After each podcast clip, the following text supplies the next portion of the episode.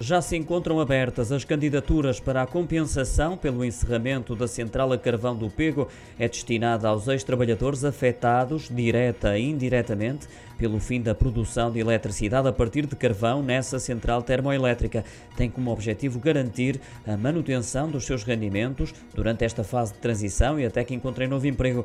Esta compensação é atribuída pelo Fundo Ambiental e será correspondente ao valor médio anual do vencimento líquido, incluindo o subsídio de férias e de Natal. É, no entanto, obrigatório que frequentem a formação a atribuir pelo Instituto do Emprego e Formação Profissional.